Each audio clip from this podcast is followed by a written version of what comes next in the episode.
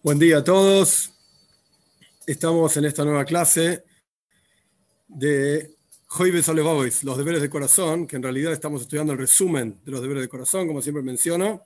Y Dios mediante, si no vamos a tener que acelerar demasiado, porque hoy no, es tan, largo, hoy vamos a terminar el primer ciclo, digamos, de esta clase, que es justamente ese estudio de los deberes del corazón, del resumen por lo menos de los deberes del corazón, con el último portal. Este último portal es interesante, es el, de hecho, en la introducción del libro original, Los deberes del corazón, explica que este último portal es el Tajlis, es el objetivo de todo el libro. Todo el libro en realidad es para llegar a este último portal. Y es interesante, como decía antes, el resumen mismo del portal no es muy largo que digamos y todo el libro está escrito por ese portal, pero sin embargo no es tan, tan amplio. Creo que después de todo lo que ya estudiamos se va a entender por qué es el Tajlis, por qué es el objetivo y Dios mediante, en la, en la explicación voy a explicar cómo se logra y cómo se llega en la práctica a esto que nosotros vamos a estudiar hoy desde diferentes perspectivas, no solamente deteniéndonos en el resumen propiamente dicho del libro, que es bastante claro, es corto y claro, sino que vamos a también recurrir a algunas ideas hasídicas, principalmente del Tania, del Alte Rebbe, eh, sobre cómo llegar al objetivo que plantea todo el libro, por cuanto de vuelta, el último portal es el objetivo del libro, y plantea este portal. ¿Cuál es el objetivo? ¿De qué estamos hablando? Ahavas Hashem, el amor a Dios. Este es el objetivo de todo el libro. No sé por qué no lo plantea al principio del libro, porque en la práctica cuando uno plantea un trabajo determinado, primero uno se plantea el objetivo, a dónde quiere llegar, y después la forma, cómo y los diferentes pasos para llegar a ese objetivo. Pero acá en este caso, por alguna razón, no me pregunten a mí por qué, el libro plantea solamente al final de, toda la cuestión cuál es el objetivo. Y el objetivo es Abbas Hashem, justamente llegar al amor a Dios, al amor a Dios. Ahora bien, una nota al margen, no está en el texto, pero me parece importante mencionarlo porque lamentablemente muchas de las, de las personas que, que, escuchan estas clases, etcétera, provienen de lugares en donde se habla mucho del amor de Dios y el amor a Dios, y Dios nos ama, y es verdad, Dios nos ama, y lo tenemos que amar, y qué sé yo, qué sé cuánto. Pero en la práctica, como, como yo suelo decir, enfrente, en la, en, la, en la escuela de enfrente, en la casa de enfrente, ¿qué es lo que enseñan? Amar a Dios. Sentí a Dios amor en tu corazón, y está todo bien. ¿Qué tenés que hacer? Nada ama a Dios, Dios te ama, amalo a Él y está todo bien, sé feliz. Esto no es el judaísmo, esto no es lo que plantea la Torá, no es lo que plantea el judaísmo. ¿Qué significa amor a Dios? Significa hacer algo por Dios. ¿Qué quiere decir hacer algo por Dios? Bueno, en términos del judaísmo, para judíos, digamos, propiamente dichos, significa cumplir los 613 preceptos. Si vos querés a alguien, si vos apreciás a alguien, entonces vas a hacer algo por esa persona y todo lo que hagas por esa persona, si realmente lo querés, lo vas a hacer con entusiasmo, con ganas, con amor, básicamente, con una sonrisa, como quien dice. No es el mejor ejemplo, pero es una idea nada más. Si uno tiene un niño, un bebé, un bebé, una nena, una nena, no importa, todo igual. Uno tiene un bebé y el bebé se hace encima y tiene olor y es desagradable, porque tiene olor. ¿No lo vas a cambiar? Claro que sí. Y cuando lo cambias, lo vas a cambiar con una sonrisa. ¡Oh! gracias a Dios, mi bebé está sano, porque hizo lo que tenía que hacer. Mirá, si no hacía, hoy yo ya estaba preocupado porque comió, comió y no hizo nada. Y estás contento.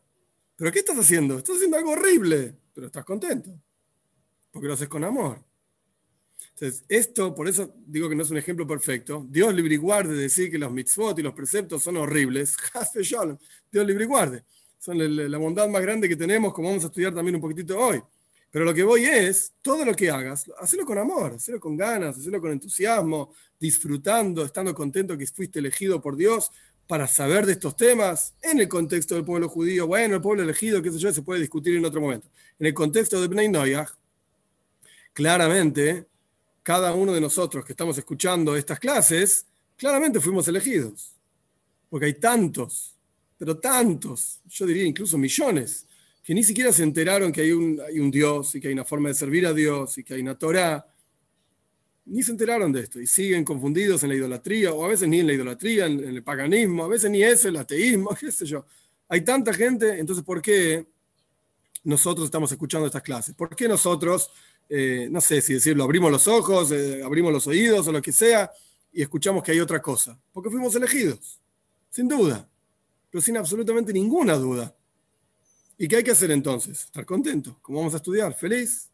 Y esto es una, una especie de muestra recíproca de amor. Dios me eligió a mí, me hizo saber de esta y aquella sabiduría, este concepto, estas ideas, judaísmo, noajismo, pónganle el nombre que quieran, no importa.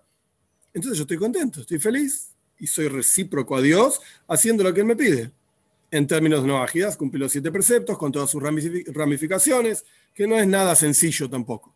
No es nada sencillo. Uno dice, ah, pero son siete nada más. Sí, sí. Le va y ojalá que podamos cumplir esos siete como corresponde, etcétera. Dicho todo esto como introducción, vamos, a, vamos al texto propiamente dicho. Yo siempre menciono que al comienzo de cada portal, en el resumen hay una mini, mini rima. En este caso la rima dice así.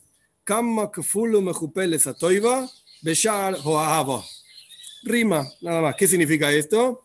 Cuán doble y redoblada es la bondad de Dios hacia nosotros en el portal del amor. Bondad y amor en hebreo, toiva, ahava, suena parecido y suena como que rima. Por eso está aquí, en castellano no rima nada, por supuesto, no tiene nada que ver. Como dije antes, este es el Taj, este es el objetivo de todo el libro. Y lo que vamos a estudiar son cómo, cómo, debería, ser en el, es, cómo debería ser en el corazón de cada uno de nosotros el amor a Hashem. El amor a Él, el amor a Dios. Vamos al texto. El amor a Dios, ¿qué significa? ¿Cómo definimos amar a Dios? Que el alma se consuma y se incline tras el Creador cuando uno quiere y aprecia algo, uno se siente, siente una atracción a esa cosa, uno quiere esa cosa y se proyecta, se inclina, digamos, hacia esa cosa, porque uno lo quiere, uno lo aprecia. Y tiene que haber un anhelo en el corazón, esto estamos en la definición de lo que significa amor a Dios, un anhelo en el corazón y una taiba, una pasión para apegarse a Él. En el texto nos dice ahora, lo va a decir más adelante, pero ¿cómo te apegas a Dios? ¿Cómo te unís a Dios? Uniéndote a sus preceptos haciendo su voluntad. Esto es la forma de unirse a Dios. En el Talmud se menciona algo muy interesante. La Toiro dice que tenés que hacer dovek, dibuk, tenés que eh, apegarte a Dios. Debe, que en hebreo se dice despegamento. Tienes que pegarte a Dios, por así decir.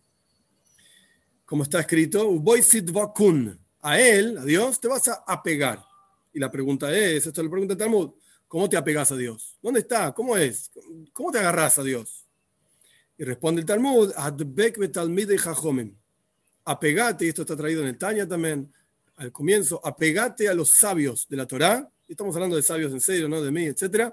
Apegate a los sabios de la Torá, esto es apegarse a Dios. Por cuanto los sabios de la Torá expresan la voluntad de Dios en el mundo y nos enseñan qué es lo que, quiere, qué es lo que realmente quiere Dios de nosotros, entonces, cuando nos apegamos a Él, nos estamos apegando, a estos sabios, quiero decir, nos estamos apegando a Él, a Dios mismo, a su voluntad, a lo que Él quiere de nosotros. Entonces, volviendo al texto, hay que inclinarse tras de Dios, hay que sentir pasión por Dios, hay que apegarse a Él y alejarse de todo tipo de pasiones de lo material que nos impiden percibir que duya santidad, eh, nos impiden pedir, eh, nos impiden sentir, perdón, eh, unión a Dios, etc. Y como dice en el versículo, ¿qué pide Dios de vos? Le dice Moisés Rabbeinu al pueblo de Israel antes de entrar en la tierra de Israel. ¿Qué, ¿Qué es lo que pide Dios de vos? Pide que le temas.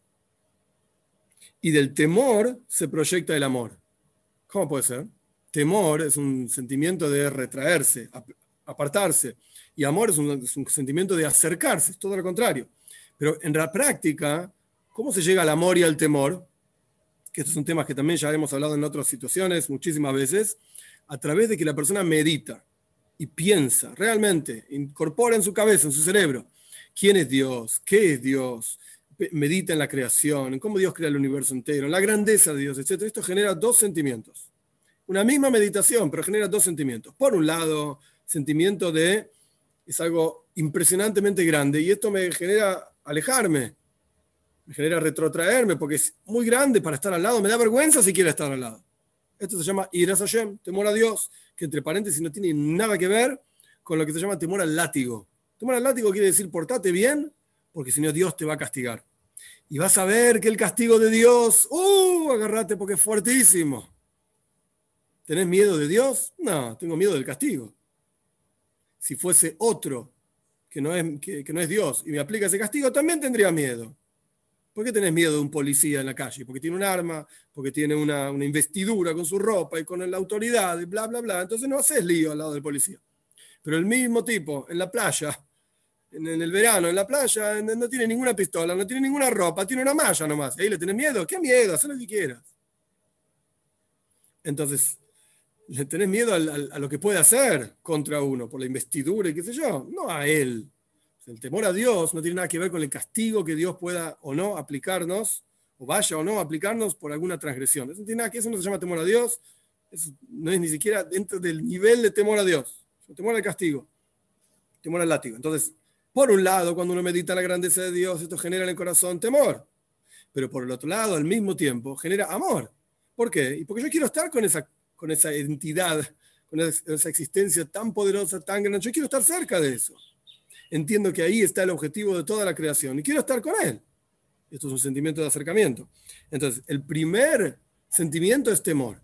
La puerta de entrada para el servicio a Dios es temor a Dios. Pero de vuelta, no temor al castigo, temor a Él, a su grandeza, a la vergüenza de estar frente a Él, a temer fallar, como en muchísimos eh, otros lugares está explicado.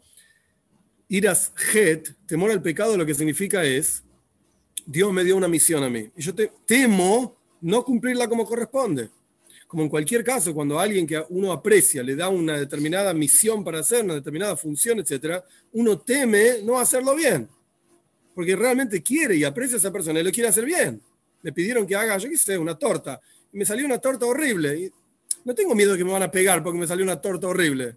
Pero la verdad es que tengo temor a que me salga fea, porque quiero, que, quiero quedar bien, quiero que la gente esté contenta con mi torta y la coman, etcétera, etcétera. Esto es irashet, temor a hacer algo mal, que también es temor a Dios. No, sea como fuere, avanzamos, que esto es lo que dice el texto, ira pnimis. Hay un temor profundo, muy interior, muy interno. Y no temor al, temor al castigo nada más, sino temor a Dios por la grandeza de Dios, por su increíble poder, porque Él es el gobernador por sobre todas las cosas, es la fuente de todas las cosas, es el creador de todas las cosas. Y cuando la persona observa y medita cuán grandes son las acciones de Dios, incluso llega a crear un mundo material y físico, cielos, tierra, mar y todo el resto de las criaturas tan increíbles y tan grandes, desde una semillita de, de jardal, que es eh, mostaza, desde una semillita de mostaza, que es algo chiquitito, hasta los mundos más supremos y los planetas y las estrellas, etcétera, todo es creado por Dios. Todo absolutamente, desde lo más grande hasta lo más chico. Y todas estas cosas son frente a Dios insignificantes, minúsculas, como está explicado en otros lugares también. Nuestros sabios dicen que, y es basado en un versículo, con la Yud, una letra Yud y una letra Hey, Dios creó todo el universo. La letra Yud creó todo el mundo por venir. Y con la letra Hey creó todo este mundo. Es una letra, no importa ni siquiera si, quiere, si saben hebreo o no saben hebreo, no viene al caso, es una letra. Pronunció una sola letra y ya creó todo el universo que nosotros conocemos. Mandamos el telescopio Hubble ahí al, cielo, los satélites para ver lo que hay más allá y más allá de más allá, etcétera, etcétera. Todo eso a Dios le costó, digo entre comillas, una letra. Si todo esto le costó una letra, ¿cuán impresionante será Él? ¿Y cómo nos damos cuenta de lo impresionante que es él? Bueno, ¿cuánto te cuesta a vos decir una letra? A ver, hey. No me costó nada. Decirlo de vuelta, hey. Gordish, no significa nada. Si para, si para mí decir una letra no significa nada, para él una letra es nada. Insignificante. Toda esa letra, eh, perdón, esa letra es todo el universo. Entonces, cuando uno medita y piensa en la grandeza de Dios, cómo todo es frente a Él insignificante, Incluso los ángeles son insignificantes y los ángeles son niveles tras niveles, miles y millones. Ein mispar, no hay número de la cantidad de, de malachim y ángeles que hay, mundos espirituales, y todos son insignificantes frente al trono celestial. Y el trono celestial tiene algo por encima del trono celestial también, que es Él, Dios, que es la causa de todas las causas. Y Él crea todas las cosas y da vida a todas las cosas y da flujo de energía para todas las cosas constantemente para que todo exista. Cuando la persona recuerda estas cosas, va a temblar del temor a Dios. De vuelta, lo repito, no temor al castigo, temblar de estar cerca de Dios nada más. ¿Quién soy yo para estar parado siquiera al lado de semejante entidad. Y va a fortalecerse en el amor a Dios. Va a querer automáticamente apegarse a Él. ¿Con quién voy a estar? ¿Con, con algo que no vale nada? Con Él. Él es el único que vale algo. Este es el primer párrafo. Continúa en el texto con un versículo, o parafraseando un versículo de Shira Shirme. El cantar de los cantares está todo construido en términos de un hombre y una mujer, y el amor entre el hombre y la mujer, etcétera que en la práctica es el amor entre Dios y el pueblo judío, entre el pueblo judío y la Torá, se puede entender de diferentes maneras. Pero sea como fuera, ahora se parafrasea un versículo de Shira Shirim, dime, por eso parece como que no pega con el texto, porque está parafraseando un versículo. Dime aquello que ama mi alma, un amor muy profundo, un amor muy grande. ¿Cómo uno debería comportarse en base a todo este amor que uno desarrolló. En el párrafo anterior vimos cómo crear ese amor, o cómo desarrollar ese amor, o cómo despertar ese amor en el interior. Bueno, entonces, ¿qué hay que hacer? Lo tengo, listo, mi corazón está latiendo fuerte. ¿Qué hago ahora? Entonces explica, esto es el amor, es como el amor de un hombre con su mujer, y son jovencitos, etc. La desea y se esfuerza, todo tipo de esfuerzos y todo tipo de trabajos y desprecia el dinero y aguanta todo tipo de sufrimientos solamente para estar con ella, porque la quiere mucho. Porque todo el objetivo de su deseo es estar con ella y que juntos tengan placer, etc. Así dice el texto. Y cómo la persona se esfuerza para ser rápido y ser diligente y despertarse de su sueño y estar con alegría y con el corazón amplio. Y en el momento en que están unidos, no se separa de ella, ni siquiera le den, aunque le den todo el dinero del mundo y todas las piedras preciosas de las cuatro columnas, lo que sea, está, está, parafraseando un texto en la Parshas, Parshas Tetzabe, donde la Torah está hablando de las ropas del Kohen Gadol, del sumo sacerdote, tenía columnas con eh, piedras preciosas en el, en el pectoral, se llamaba Hoishen Mishpat, más allá de toda la, explicación, el punto es que aunque me den todo el dinero del mundo, todas las piedras preciosas, no me voy a separar nunca de ellos, no quiero.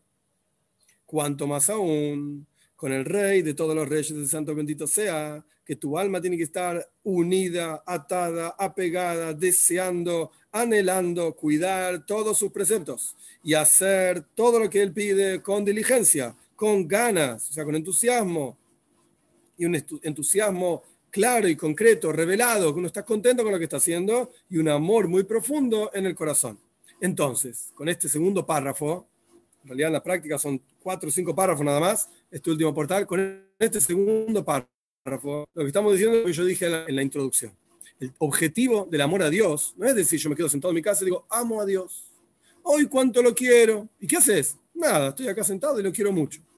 Ese no es el objetivo. Y lo vemos en el ejemplo que le está trayendo, es muy simple. Así como una persona de carne y hueso a quien vos amás y apreciás, no te vas a quedar sentado mirando como el otro está ahí y decís, te quiero mucho, te quiero mucho y no haces nada. Vas a ir a hacer algo. Y lo vas a hacer con ganas, con energía, con diligencia, con rapidez. No vas a ser vago, etc. Avanzamos. Un espíritu adecuado renueva en nuestro interior. Ruach HaKoidesh queremos tener y sentir no, necesariamente inspiración divina, como habla de profecía, etcétera, no está hablando de eso. Que queremos sentir en el corazón amor a Dios, como cualquier persona que quiere desarrollar sus emociones y quiere sentirlas. Queremos apegarnos nuestro espíritu con Dios mismo y atarnos a Él, por así decir, solamente y no a Él y al mundo. En otras palabras, está ampliamente explicado en Hasidut también, en el Tania, todo tiempo en que la persona tiene algo de amor al mundo material, ese amor que uno tiene invertido, por así decir, en el mundo material, automáticamente es un amor que no está invertido a Dios. Entonces tu amor a Dios no es pleno, no es completo. Es verdad, no somos tzadikim, no somos justos, no, no, estamos en esos niveles espirituales tan elevados. Esto es verdad. Pero cada uno tiene que observarse a sí mismo y tiene que pensar sobre su propia vida, sus propios intereses, sus propias pasiones, etc. ¿Qué porcentaje? Todos tenemos una cantidad de una capacidad de amar, de querer, a lo que sea. ¿Qué porcentaje de esa capacidad de querer está aplicada a Dios y qué porcentaje está aplicada a otras cosas? Lo que él está planteando es, por lo menos para saber a dónde tenemos que apuntar, y cada uno se conoce a sí mismo, etc., no ames a Dios y al mundo. Vos tenés que amar a Dios nada más. Solamente a Él. Como quien ama con un amor extremadamente profundo a su esposa Y lo voy a decir como está escrito acá. Es obviamente un ejemplo. No voy a, no voy a ampliar. Espero que se entienda y creo que se debería entender fácilmente. No podés beber de un vaso y poner tus ojos en otro vaso. O sea, no podés estar... Nada, la sociedad de hoy en día lamentablemente es, en estas cosas es terrible. Y la televisión es una porquería, basura totalmente. Muestran imágenes, revistas, etcétera, que uno no debería ni estar viendo. Y salís a la calle a caminar y a veces se ve, cualquier cosa. Por el otro lado, uno tiene que tener, eh, tiene que tener suficiente apertura mental para poder llamar a cada cosa por su nombre.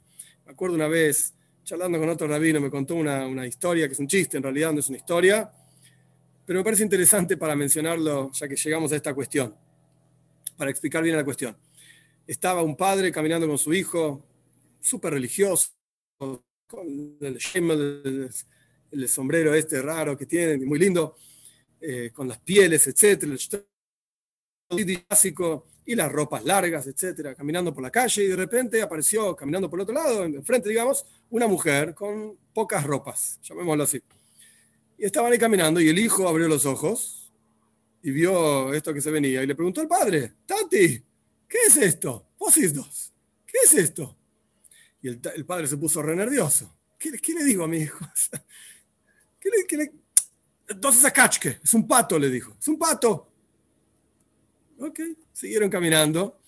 el, hijo le dice al padre, Tati, Tati, si viene Shane Kachke, era un lindo pato.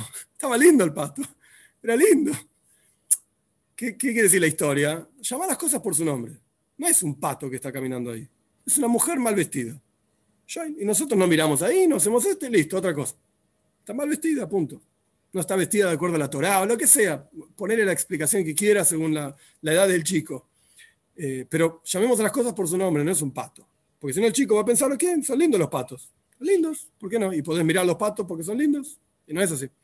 Entonces, volviendo a la cuestión que estamos haciendo acá, la sociedad de hoy en día lamentablemente nos muestra cosas que a veces no queremos ver, que no debemos ver, etc. Y después uno está con quien sí debería estar eh, con alegría y pensando en ella, etc. Y estás pensando en lo que viste en la calle. Esto es lo que quiere decir acá, no bebas de un vaso y tenés la cabeza en otro vaso. El que entendió bien, el que no entendió, no pasa nada. Si no lo entendió es porque no lo tenía que entender. Esto es lo que estamos hablando, así como uno está amando a su esposa, etc. Y lo mismo pasa al revés, ¿sí? esa esposa, el marido, es la misma cuestión, simplemente acá está expresado en forma masculina. Cuando uno está queriendo a su esposa, amando a su esposa, con su esposa, etc., ¿en qué estás pensando? ¿En otra? Me estás loco. No puedes hacer una cosa así, está mal. Lo mismo pasa con Dios. Exactamente igual. Si vos estás haciendo algo por Él o para Él o estás viviendo tu vida, ¿en qué tendrías que estar pensando? En Él, no en otra cosa. Este es el ejemplo que le está trayendo. Tenés que desearlo a Él con, una llamarada de fuego en el corazón y tenés que desear sus preceptos, incluso si estás cansado. Porque, como dicen nuestros sabios, cuando la Toira dice tzav, la palabra tzav es, y mitzvah es la, la, misma raíz. Tzav significa una orden. Una mitzvah es una orden al fin y al cabo. Entonces, cuando Dios nos manda a hacer algo, nos da una orden de hacer una mitzvah, un precepto determinado, tzav quiere decir diligencia. Vamos, apurá. No es simplemente, bueno, hacerlo cuando quieras. ¿Cómo hacerlo cuando quieras? Te llegó una mitzvah a tus manos, hacela.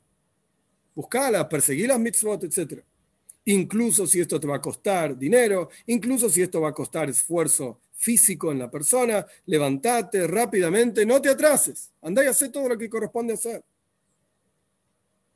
Siguiendo con el texto, parece como que se repite un poco, pero es la misma idea, está expresando y desarrollando la idea. Despertate, levántate diligentemente. Y no digas, bueno, mañana voy a hacer esto y aquello. Déjalo, dejo para mañana. Como ese clásico dicho en español, no dejes para mañana lo que puedes hacer hoy. Clásica idea, es el mismo concepto que está diciendo acá. Tienes que temer a Dios, que Él es grande y amarlo también, y tenés que reconocer su grandeza, y no tenés que servirlo para recibir recompensas, lo que te va a pagar en, el, en este mundo en riqueza o en el mundo por venir. No tenés que ser así, no seas como un comerciante con Dios. Así dice acá, no seas como un comerciante, que yo te doy algo, vos me, el comercio, yo te doy vos me das. Yo compro, te doy dinero, vos me das un objeto. Eso es un comercio, está perfecto. Pero con Dios no tenés que comportarte así. yo te doy una mitzvah y vos me vas a dar un pedazo en el mundo por venir o en este mundo. No, no, no. Hacer las cosas por amor a Dios, incluso si no tenés respuesta inmediata, por así decirlo. El amor a Dios en tu alma y en tu espíritu tiene que ser apegarse a la shina. La shina es la presencia de Dios en el mundo. No la dejes, porque si vos no la dejás, ella, la shina, no te va a dejar a vos. La presencia de Dios no te va a soltar tampoco. Y tenés que tener celo de Dios. O sea, cuando veas a alguien que no está haciendo lo que corresponde, tenés que, obviamente, advertirle de la manera adecuada, en la forma adecuada, en el lugar adecuado, en el momento adecuado. No es que cualquiera puede decir cualquier cosa, ¡eh, bestia, ¿por qué haces esto? No es así. Hay formas de advertir y formas de callarse la boca, literalmente. Pero el punto es que uno tiene que, tener celo por Dios, buscar, procurar que otros también cumplan los preceptos de Dios. En el Shema Israel, en uno de los rezos más importantes de, la Torá, por así decir, es una mitzvah para el pueblo judío decirlo todos los días. Hay quienes dicen, en Hidá, esto ya lo mencioné también en las primeras clases, Jaim Yosef David Azulay, dice que los gentiles que realmente creen en Dios, un Dios único, etc., también tienen que decir el Shema a la mañana y a la noche. Así dice el Hidá. No, sea como fuere, en el Shema decimos, Después de decir que Dios es uno, decimos amarás a Dios, tu Señor, con todo tu corazón, eh, con todo tu corazón, con todo tu alma, con todo tu ser, que ya vamos a ver qué quiere decir esto por qué tres niveles diferentes, etcétera, lo vamos a estudiar en unos, minutitos. Pero el punto dice, veo a apto, amarás. Suena una orden. ¿Cómo me puedes ordenar a mí de amarte? De hecho, es una mitzvah. Y como dijimos anteriormente, el concepto de mitzvah es, sabes, una orden, andá y hace esto. ¿Cómo me podés obligar a amarte? Me obligás a, yo qué sé, que no robe, ¿ok? No robo me obligás a que, por ejemplo, en el, pueblo judío, me coloque tefilín todos los días, o coloque una mezuzá en la puerta de mi casa, ok, tengo que hacer esto y aquello porque creo en Dios, lo voy a hacer. Pero ¿cómo me obligás a sentir? Sentir amor, no puedo. Si siento, siento, y si no siento, no siento. ¿Cómo me obligás? ¿Cómo me mandás a hacer una cosa así? Entonces hay varias respuestas de qué significa esto. Una respuesta que ofrece el Rambam Maimonides es que en realidad, cuando, que es lo que estamos diciendo hasta ahora, cuando vos meditas en la grandeza de Dios, entonces automáticamente lo vas a amar a Él, porque vas a entender la grandeza de Él. Entonces el mandato no es el sentimiento propiamente dicho de amor a Dios. El mandato es pensar en Él. Cuanto más pienses en Él, más lo vas a querer. Cuanto más medites en su grandeza, etcétera, lo vas a querer tanto más. Esta es una respuesta. Esta es una idea. Otra idea es, ve ohavto, en hebreo, como se conjugan las palabras en hebreo, podés traducir amarás, como dijimos, ve ohavto, amarás, y otra forma de poder traducirlo es, lo que pasa en castellano no es una sola palabra, en hebreo sí, harás amar. Vas a hacer que otros amen a Dios. De ohavta, vos te vas a ocupar de que otras personas quieran a Dios. Y eso es amar a Dios. Porque si vos te ocupás de que otro lo quiera a Él, es porque vos también lo querés. Si no, no lo harías cuando vos querés algo y lo apreciás y sabés que es bueno, entonces querés compartirlo con los demás. Entonces, ve de vuelta, en hebreo es una sola palabra, en castellano no, pero veo apto se puede traducir, harás que otros amen a Dios. Y esto es básicamente lo que estamos diciendo acá. Tener celo por Dios significa también hacer que otros quieran a Dios, hacer que otros piensen en Él, etc.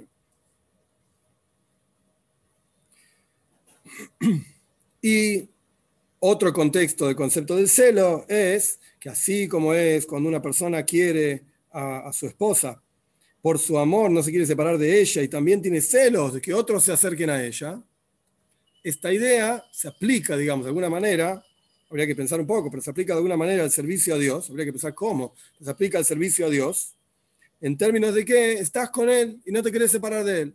Pero como dijimos antes, veo apto significa también vas a hacer que otros quieran a Dios. No es exclusivo mío e impido, todo lo contrario, impido que alguien se acerque a Él. Todo lo contrario. Dios libre y guarda.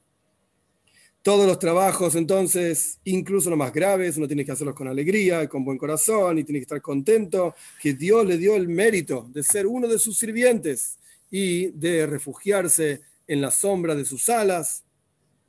Tenemos que estar contentos, como dije en la introducción también. Y uno tiene que pensar en la, bondad divina, que Él nos eligió y Él hace con nosotros todas estas bondades. Y uno puede pensar e imaginarse como un mosquito, si está escrito acá, como un mosquito como yo recibe el servicio a Dios, que es la causa de todas las causas y creador de todas las cosas, y me eligió a mí para servirlo a Él. Y esto tiene que generar en el corazón un sentimiento de amor a Dios. Ahora bien, en el texto, diferente de otros eh, portales, acá termina el portal, digamos, del amor, y después trae otros asuntos sobre el amor a Dios. Pero la, mayoría de los asuntos que trae no tienen que ver con Bnei Noyaj. ¿Por qué? Porque en la mayoría de los asuntos que trae, vamos a ver algunos por lo menos, trae el concepto de Mesirus Nefesh. Mesirus Nefesh significa sacrificio por Dios. Si alguien te fuerza a transgredir una determinada, un determinado precepto, no voy a entrar en los detalles ahora porque no vienen al caso, entonces tenés que entregar tu vida por Dios. Hay casos que sí, casos que no, no importa el caso, no importa, no importan los detalles ahora, como dije, pero hay casos que sí, casos que no, tenés que entregar tu vida por Dios. Este concepto no existe en Bnei No hay una obligación de entregar la vida por Dios para no transgredir alguno de los siete preceptos y sus ramificaciones. No está este concepto, no existe. Entonces, leer todo el texto y, profundizar sobre esto no tiene ningún sentido porque no se aplica. Entonces, solamente voy a leer algunas partes, pero esto lo, precede como un pequeño título, otro asunto más en el asunto de amor a Dios.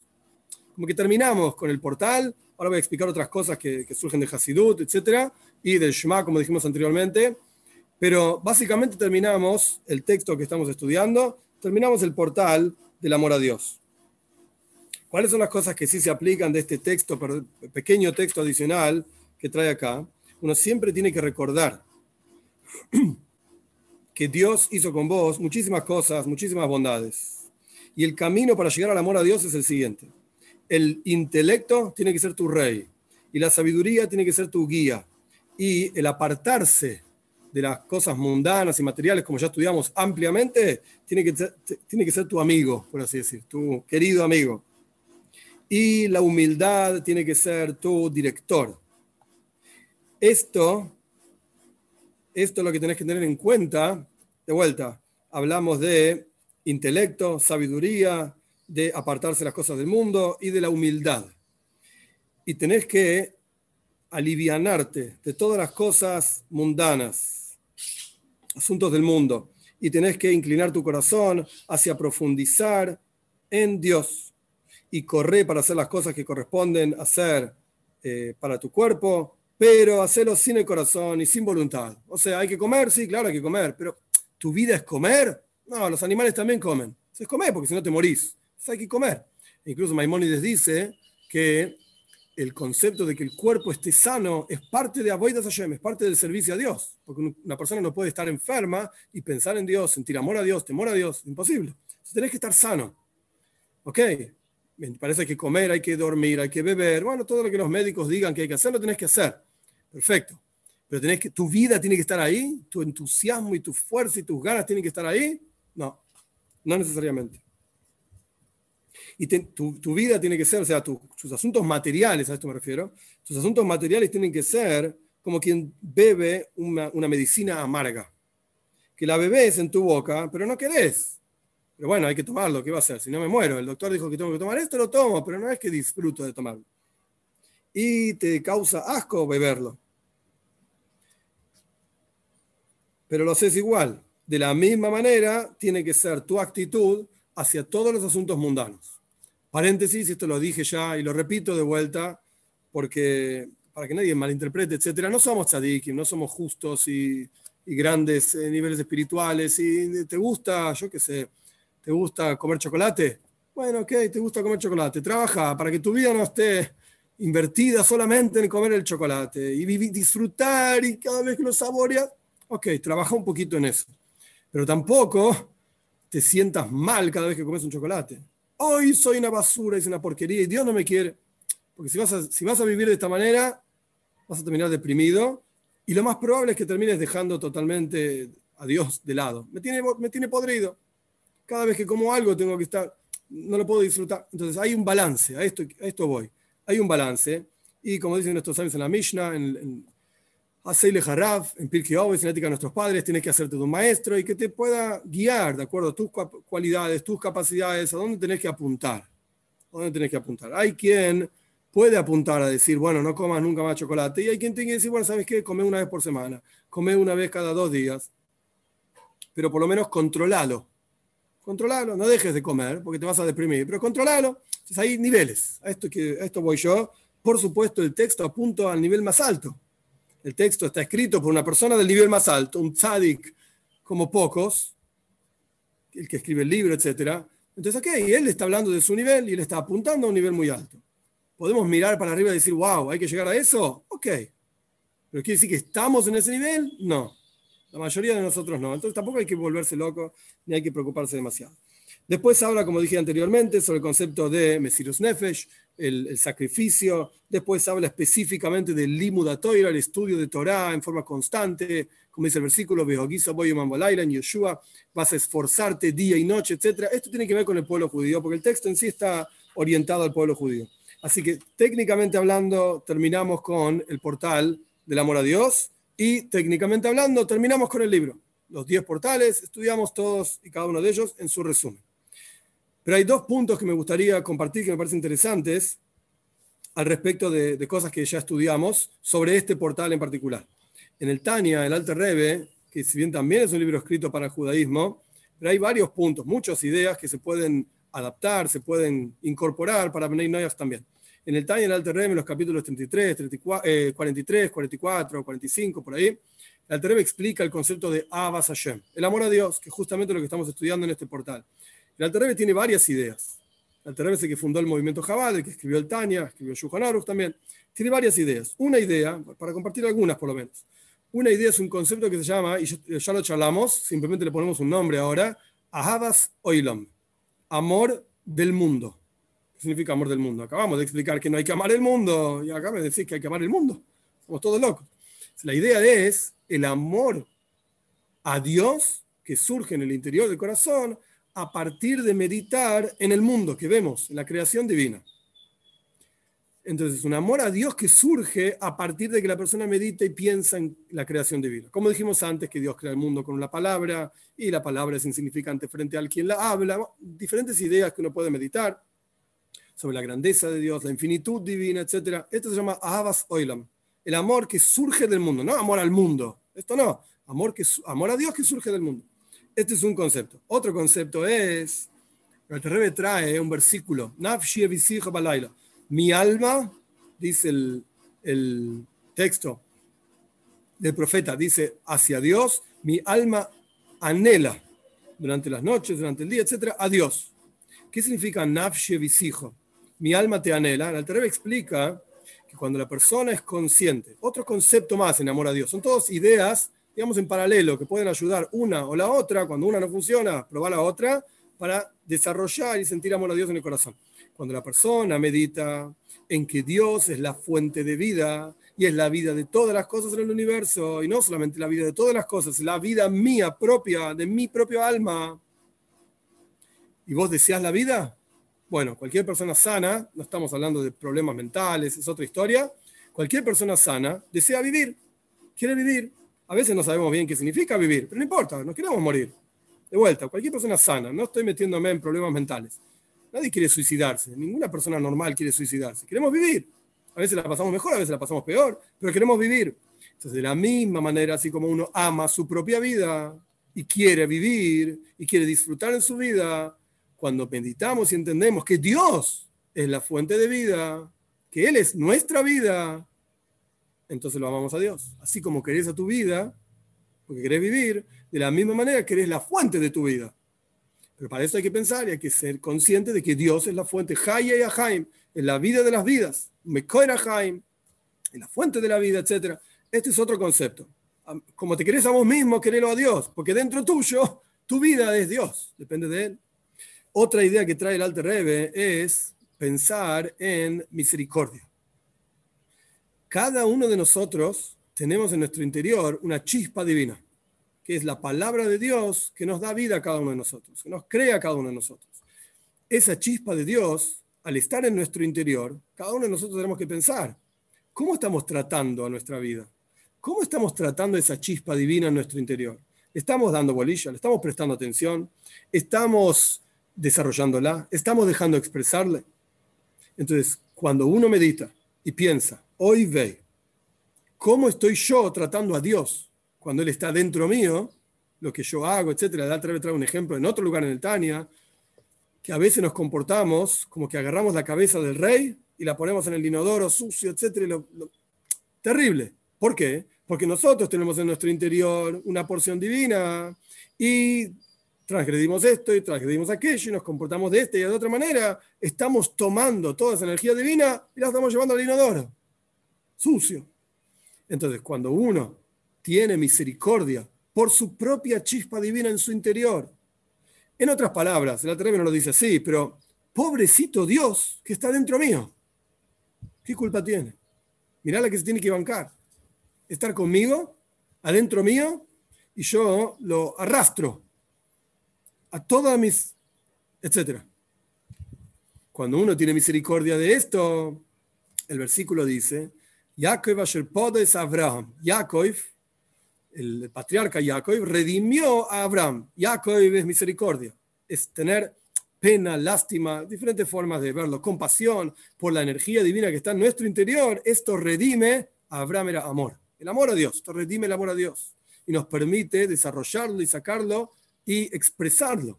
Porque si uno va a tener esta pena, esta lástima, esta compasión por, el, por Dios mismo que está en nuestro interior, y está aguantándose todo lo que nosotros pensamos, hacemos y decimos, etcétera, etcétera, esto va a, a hacernos más conscientes del amor a Dios. Cuanto más compasión tengamos por Él, tanto mejor o más vamos a poder expresar nuestro amor a Dios. Otro ejemplo que trae el Alter Rebbe es un versículo de Shira Shirim, cantar de los cantares, que maima ponim la ponim que leiva Adam la Adam, o la Adam. Así como el agua refleja el rostro, de la misma manera el corazón de una persona refleja el corazón de la otra. Si uno le sonríe a otra persona, la otra persona te sonríe. Paréntesis. Muchos, entre comillas, grandes comillas y gigantes, casi con una risa burlona, muchos mekubalim en internet, que no son mekubalim, porque por eso están en internet, no importa. El que entiende bien, no importa. Todos estos mekubalim utilizan las, ideas de mística judía, cabala, etcétera, para aplicarlas a lugares donde no tiene nada que ver. Vos querés tener muchos amigos, entonces tenés que pensar en Gesed, en la bondad divina. Y como la bondad divina, que se llama sonreír a la gente, la gente te va a sonreír. Venía a estudiar cabala para tener mucho dinero. Venía a estudiar cabala para tener muchos amigos. Esto no es el objetivo de Kabbalah. Nada que ver. En ningún lugar en Kabbalah habla de ese tema. Tampoco yo estudié todo, pero no habla de ese tema. No es el objetivo. Para nada. El objetivo de Kabbalah es entender a Dios, es apreciar a Dios, es servir a Dios BMs realmente, con sinceridad, alejarse de las tonterías del mundo. ¿ok? Diferentes cuestiones, entender todos los niveles que hay en la creación. Este es el objetivo, digamos. Y lo utilizan o mal utilizan para objetivos personales para obtener beneficios personales. Quiero tener dinero porque yo quiero dinero. ¿Qué me importa Dios? Dios es una herramienta que yo uso para tener dinero. ¿Qué me importa Dios? Yo una, él es una herramienta que yo uso para tener amigos, porque me siento solo en el mundo, sonrío a la gente, porque Gesed y la derecha y tonterías. Ese es el objetivo de Capal. Cerrando, cerrando el paréntesis, cerrando la idea, volviendo al concepto de amor a Dios, cuando uno expresa eh, entiende, perdón, entiende el amor que Dios tiene por nosotros.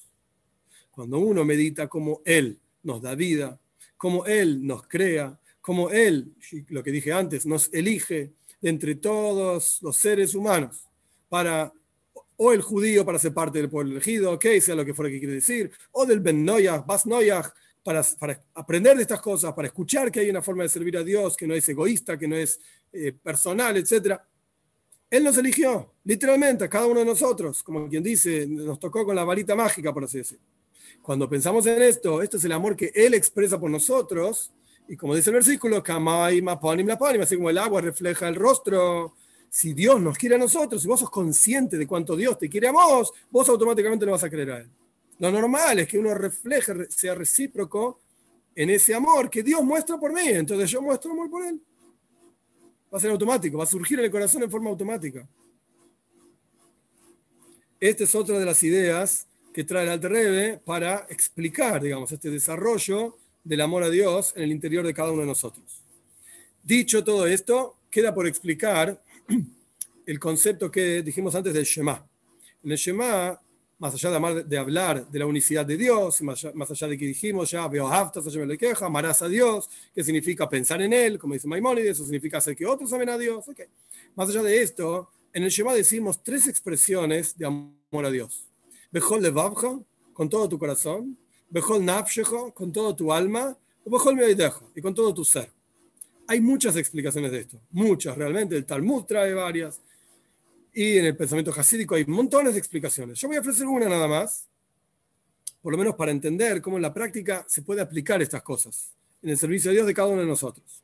Primero, vamos en orden, Bejol levavja, con todo tu corazón. Corazón en hebreo se dice leiv. Leiv. Lamed Beis, son dos letras. Leiv, corazón. El texto debería decir, amarás a Dios tu Señor, Bejol Lib Jo. Tres letras. Lamed Beis Jof. Lib Jo. Tu corazón. Pero el texto no dice eso. El texto dice Bejol Levav Jo. Lamed Beis Beis Jof. Dos veces la letra Beis. Levav Jo. Obviamente nuestros sabios se preguntan en el Talmud mismo, ¿qué significa? ¿Por qué dice con dos letras cuando podría decir con una sola? Cada letra, cada coma, cada cosa, en la teoría no hay comas, pero no importa. Cada punto y coma, cada coronita es precisa y exacta. ¿Por qué dice con dos letras? Entonces el Talmud responde, con tus dos inclinaciones, Yetzer Toif y Yetzer Tienes que aprender a amar a Dios con tu inclinación al bien, que obviamente por naturaleza ama a Dios, y amar a Dios también con tu inclinación al mal. ¿Qué significa amar a Dios con tu inclinación al mal? Explícale a tu inclinación al mal, cuyo deseo es las cosas y pasiones del mundo, explícale que Dios es la fuente de esas cosas. Dios es el que te dio este billete de dinero que tanto disfrutas. Dios es el que te dio esta comida que tanto te gusta. Dios es el que te dio esta salud que vos tenés y disfrutás. Y así sucesivamente. Cuando el alma animal entiende que es Dios la fuente de todas esas cosas tan buenas que tiene, entonces también va a apreciar a Dios también lo va a apreciar.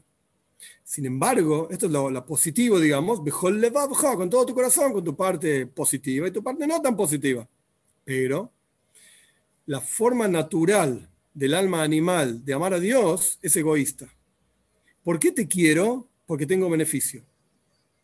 Como dijimos antes, ¿por qué lo amo a Dios? Porque me da de comer.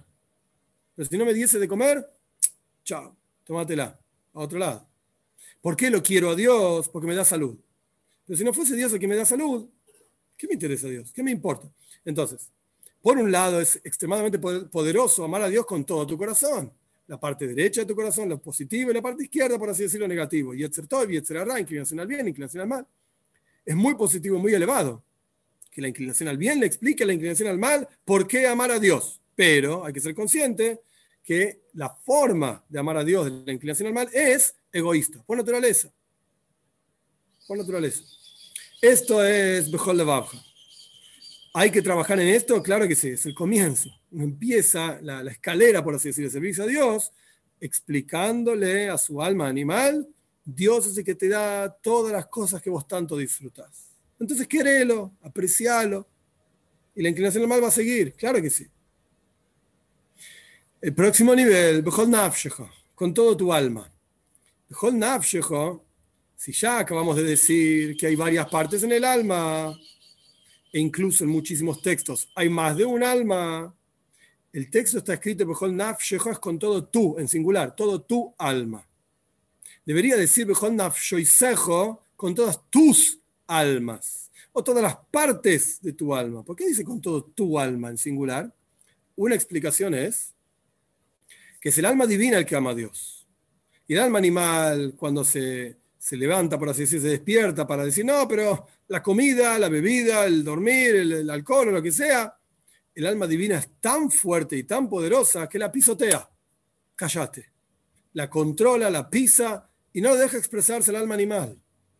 Esto surge porque la persona pensó tanto en Dios, porque la persona estudió tanto sobre Dios, meditó tanto sobre Él, que fortaleció su capacidad de entenderlo a Él, de apreciarlo a Él, y esto obnubila, anula, tapa, destruye al alma animal. Entonces, ¿quién es el que está amando a Dios? Es el alma divina nada más. Es el interior positivo, el Yetzer y la inclinación al bien que está amando a Dios, solamente. ¿Y el alma animal dónde se fue? Ah, la tengo atrapada en una jaula y le puse una mordaza. Ni siquiera puede hablar. ¿Y está ahí? ¿Está ahí? Sí, está ahí. ¿Se expresa? No. En el nivel anterior, mejor de con todo tu corazón. El alma animal está ahí actuando, sirviendo a Dios, apreciando a Dios. ¿Por qué? Por una cuestión egoísta, pero lo está haciendo por lo menos. Sigue, digamos, sigue la, masa o sigue la dirección del alma, del alma divina, de la parte positiva, el Yetzer Toy, la inclinación al bien. En el segundo nivel, no hay alma animal, olvídate. Olvídate. Está atrapada, está encerrada, se le cayó la boca y no me importa nada de lo que dice. Porque el alma divina tiene un nivel de amor a Dios extremadamente profundo, que pisotea y obnubila al alma animal. Esto mejor nafshejo, con todo tú, en singular, todo tu alma. Pero después hay un nivel que se llama mejor meoidejo, con todo tu ser. ¿Qué significa con todo tu ser? Significa que el alma animal aprende a servir a Dios y deja de ser egoísta. Es como si fuese un pedazo más, una parte más del alma divina. Es como si la persona tuviese dos inclinaciones al bien. Transformó su inclinación al mal, la hizo una inclinación al bien. Y es tan fuerte y tan poderosa, o más todavía, que el alma divina, que la, parte positiva, que la inclinación al bien, como dice el versículo, hay mucho producto en la fuerza del toro vos harás un campo como ser humano y vas a hacer el, arado del campo en un determinado tiempo, pero harás con un toro, pones el yugo y harás, va a ser mucho más rápido, mucho más poderoso, sin dudas. Pero esto requiere que le puedas poner un yugo al toro y lo puedas controlar y le digas, para acá vas a ir y no para allá. Si no, el toro está en el campo con las vacas, etc. Entonces, hay mucha fuerza en el toro, ¿verdad? Pero tienes que poder controlarlo. Tienes que poder transformar ese toro en servicio a vos. Esto significa mejor me dejo, con todo tu ser, transformar la parte animal interior en un ser humano más, en parte humana, digamos, en estoy tenés dos inclinaciones al bien. Y por eso tenemos estos tres niveles. Eh, En términos más simples, resumido solamente en una línea, el concepto del amor a Dios es el entusiasmo y la alegría que uno tiene de poder servir a Dios actuar y hacer algo por Él. Este es el concepto del servicio a Dios, esto es el concepto de todo el libro en la práctica, llegar a poder expresar esto en el corazón de cada uno de nosotros. Vamos a ir a las preguntas. Ok, Rubén tiene una pregunta interesante. Rubén Pizarro pregunta, Rabino, si siempre hay que juzgar bien a las personas, ¿cómo entonces podemos decir que alguien es un raya, un malvado y alejarnos de él? Esto está ampliamente explicado en el capítulo 31 del Tania, sobre que uno tiene que ser humilde, 30, 31 del Tania, uno tiene que ser humilde frente a todas las personas y acercar a todas las personas al servicio a Dios. El punto es que el hecho de que reconozcamos que una persona es un malvado no significa que hay que alejarse de él. Esto no es el pensamiento jasídico, todo lo contrario, hay que acercarse y tratar de acercarlo a la toira. Tratar de acercarlo al, judaísmo, al noajismo, a lo que corresponda para que cambie sus, sus actitudes a veces no es uno el que tiene que hacer ese trabajo, sino tiene que pedirle a un amigo que lo acerque o que le diga o que lo advierta, etc. Hay que ver el caso. Pero la cuestión es que no necesariamente tenemos que alejarnos de él. E incluso, la Terebe explica en el capítulo 32 del Tanya, incluso cuando el versículo dice, David Amelech dice, los odio con un odio terrible. Tajlicina, el odio total. Son mis enemigos. Incluso en un caso así, uno debe aprender a odiar, despreciar la parte negativa de la persona y apreciar la parte positiva de la persona. no es nada fácil, es muy difícil, pero ese es el trabajo, en eso consiste. Javier pregunta, ¿entonces se puede decir el Shema para Noia a analizar lo que uno está diciendo? Sí, la respuesta es que el Hidó decía que sí. Yo en una de las clases, en las primeras clases, habrá sido la segunda la tercera clase leímos incluso de adentro el texto de Gidó.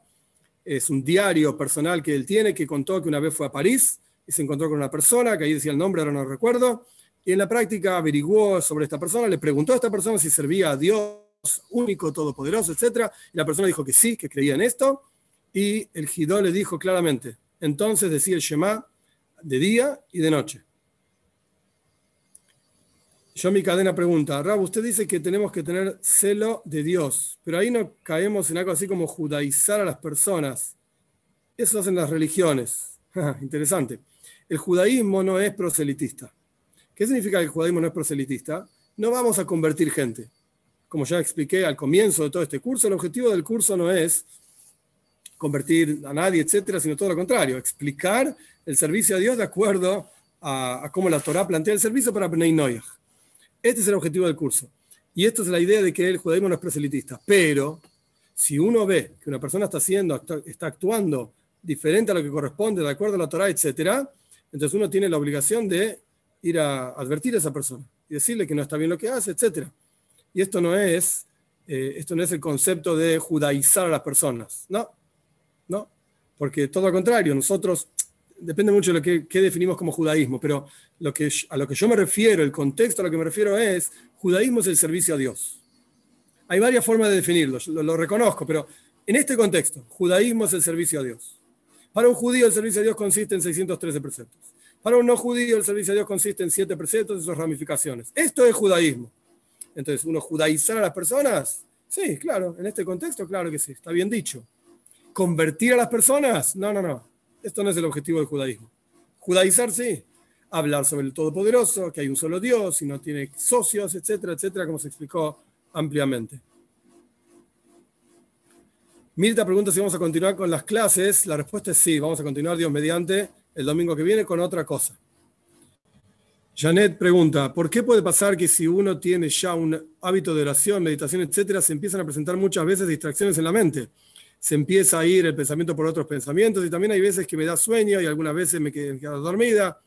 Bien, bienvenida al servicio a Dios. Cuando uno se, el, ejemplo que está el Alter Rebe para responder a tu pregunta en el Tania, cuando uno está peleando, con otro, Dios libre guarde, pero no importa, es un ejemplo, cuando uno está peleando con otro, el otro no se va a quedar ahí quieto mientras vos le pegás. El otro va a hacer todo lo posible para no perder la pelea. Y va a levantarse y. Entonces, si vos estás sirviendo a Dios, justamente ahí se te van a presentar todas las dificultades. Antes que no estaba sirviendo a Dios, es un ejemplo nada más. Antes que no estaba sirviendo a Dios, no tenías ningún problema, no te quedabas dormida, no tenías pensamientos raros. Ahora empezaste a servir a Dios, ¿tenés todo este tipo de pensamientos? Claro que sí. Porque tu inclinación al mal está diciendo, pará, yo no voy a perder. ¿Qué te pasa? Vos estás peleando, yo también voy a pelear. Vos querés servir a Dios, yo te voy a mostrar lo que no es servir a Dios. Justamente porque estás sirviendo a Dios. Esa es la prueba de que estás sirviendo a Dios, que te surgen esos pensamientos. Entonces, ¿qué hay que hacer? Hay que fortalecerse, hay que estudiar, hay que ponerle ganas, ganas, ponerle garra al servicio a Dios, pero la prueba de que estás sirviendo a Dios es que tenés estos pensamientos inapropiados, es que te quedas dormida mientras rezás, etc. Julieta, usted dice que amar a Dios antes de profanar ante, él, en caso judíos como Abraham transgredió una mitzvah y mintió a Faro y dijo que se puede hacer la hermana. No, no, no, no, no. No mintió, hay que leer el comentario de Rashi, no es tan así, no es tan así. Y Abraham vivió antes de la entrega de la Torah, no se pueden mezclar todos los asuntos, no es tan sencillo, a pesar de que nuestros sabios dicen que cumplió todos los preceptos, no es el tema, digamos, de la charla de hoy, pero Abraham no mintió, no pasa por ahí la cuestión, Sara era su sobrina, hija del hermano, entonces era como la hermana, no, no, no hay, no hay una cuestión de mentira ahí. Igualmente para Bnei como ya expliqué, no está la mitzvah, el precepto de... Eh, Mesirus Nefesh, entregar la vida por Dios. Sonia dice, pensé que en la mente estaba parte del alma. Sí. ¿Y yo dije otra cosa? No sé. Estas preguntas ya las vimos. Perdón, me equivoqué copiando las preguntas. Que por los temblores, espero que todo esté bien, sin pérdidas materiales y con salud. Quería hacer la bendición de los temblores, pero no la encontré. ¿Podría poner una en la actualización, por favor, en la app? Ok, sí, puede ser. La bendición es Podemos buscar la forma de, de incluirla. Muy bien. Hoy lamentablemente la conexión no anda muy bien. Dios mediante seguimos el domingo que viene. Que todos tengan un excelente día.